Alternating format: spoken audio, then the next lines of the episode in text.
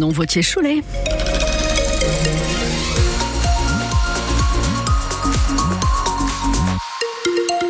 Des brouillards assez tenaces avec du soleil, des nuages et de la pluie. On aura un petit peu tous les temps pour aujourd'hui, une certaine douceur puisque on aura entre 10 et 12 degrés cet après-midi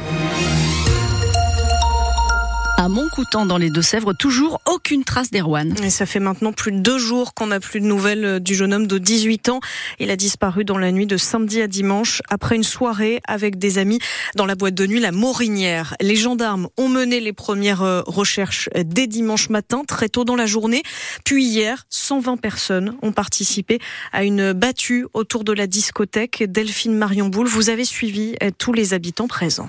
Sur le parking de la discothèque où Erwan a été vu pour la dernière fois, il y a une cinquantaine de voitures et au loin des groupes de personnes en gilet fluo, des bottes aux pieds.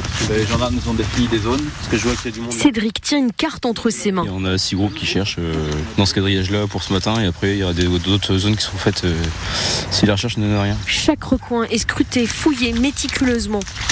L'idée, c'est ça, hein, faire tout le tour des étangs, des bosquets, et chercher. Jean-Claude a appris la battue au réveil et il est venu immédiatement avec son épouse. C'est catastrophique. C'est une chose que je pense à mes enfants déjà, à moi, alors à mes petits-enfants, parce que c'est pas possible. On est obligé de s'inquiéter parce que ça fait plus de 24 heures. C'est pas. S'il est tombé à l'eau. Rivière, étang, canot, l'eau, il y en a tout autour de la boîte de nuit et ça inquiète d'autant plus Chloé, la grande sœur d'Erwan. C'est exactement ce qu'on se dit tous, c'est que l'environnement est hyper dangereux par l'eau, par euh, la route qui est quand même hyper passante et qu'une boîte de nuit où on sait pertinemment qu'en sortant de boîte de nuit, les gens sont alcoolisés en majorité. Ouais, je trouve ça euh, étonnant en fait de pas du tout avoir de ne serait-ce que des barrières euh, pour quadriller la zone de la boîte par rapport aux étangs en fait. Au total, 120 personnes ont participé à cette battue, en plus de la trentaine de gendarmes qui étaient toujours mobilisés hier. Le reportage de Delphine Marion Boule et vous avez euh, toutes les dernières informations, la description des Rouen aussi, c'est en ligne sur francebleu.fr. Je suis abasourdi et en colère la réaction de la maire de Fontaine-le-Comte dans la Vienne après de nouvelles dégradations sur le groupe scolaire Simone Veil. Des plaques et une photo ont été taguées, rayées. L'élu dénonce un acte à connotation antisémite et assure qu'elle va porter plainte aujourd'hui. Le département des Deux-Sèvres vient de débloquer 500 000 euros pour la création de la plateforme commune d'appel d'urgence. L'idée, c'est de prendre en charge les habitants un peu plus rapidement. Tout sera bientôt géré depuis l'hôpital de Niort avec les services des numéros 15, 18 et 112 réunis donc au même endroit. Un système permettra aussi euh, à un service de prendre la main euh, pour en aider un autre s'il y a beaucoup trop d'appels en même temps. À 11 jours du Salon de l'agriculture à Paris, la mobilisation du secteur pourrait reprendre. Chez nous, la coordination rurale prépare un convoi de tracteurs jeudi en fin de journée depuis euh, Auchan Sud et Bel Air pour se rendre à la préfecture et dénoncer le manque de réponse du gouvernement.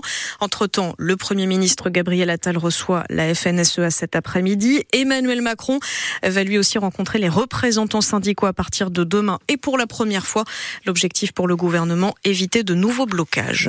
À Niort, deux grosses cuves pour récupérer des eaux de pluie viennent d'être installées sous la place de la mairie pendant que le chantier de la place Martin Bastard se poursuit. Vous avez peut-être peut-être vu ces énormes trous pour installer les cuves sur place. L'objectif, c'est de pouvoir euh, collecter les eaux des toitures des deux bâtiments de l'hôtel administratif. Elles pourront ensuite être utilisées pour l'arrosage. À partir de ce soir, un poids de vin va tenter de survivre au bout du monde. Aux Philippines, entouré de 19 autres candidats pour la nouvelle saison de Colanta.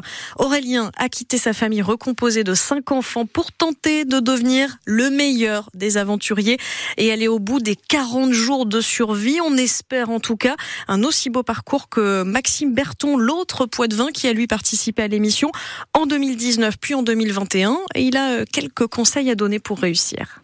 Moi, j'ai pas gagné, donc je dois pas avoir eu les bons conseils. Euh, non, je dirais, faut rester soi-même absolument, et c'est de faire un petit point euh, en fin de journée sur où est-ce qu'on se situe par rapport au reste de la tribu, par rapport aux, épreuves, par rapport à son énergie personnelle, par rapport à sa fatigue. Voilà, un petit peu d'écoute, un petit peu un petit checkpoint tous les soirs. Moi, je faisais ça quand le soleil se couchait, comme ça, en plus, je profitais du paysage. Ne rien faire est une mauvaise chose, faire trop est une mauvaise chose aussi. Euh, je pense être bienveillant avec tout le monde et puis savoir euh, être une oreille attentive sur plein de monde sans donner trop de conseils. Alors le Euh, la notoriété, euh, non, je m'y attendais pas autant que ça. Euh, là, c'est vrai que c'est drôle. Tous les jours, dès que je sors de chez moi, il y a au moins une personne qui me parle de Colanta. Euh, c'est toujours très plaisant, toujours avec beaucoup de bienveillance, très étonnant. Par contre, faut faut savoir gérer ça derrière. Moi, je le vis très très bien et c'est toujours plaisant de discuter avec tout le monde de, de ce sujet-là. Aurélien, qui dans cette nouvelle saison sera sûrement aidé dans les épreuves par son passé de sportif de haut niveau. Vous retrouvez son portrait en ligne sur francebleu.fr. Et puis, en football, nos chamois ont battu Nancy dans les toutes dernières minutes de cette 20e journée nationale. D'abord malmené à René Gaillard. Les joueurs de Philippe Inchberger ont su faire le dos rond, égaliser en seconde période, puis finalement gagner 2-1 la rencontre après un penalty transformé à la 96e. Nos chamois confortent leur deuxième place.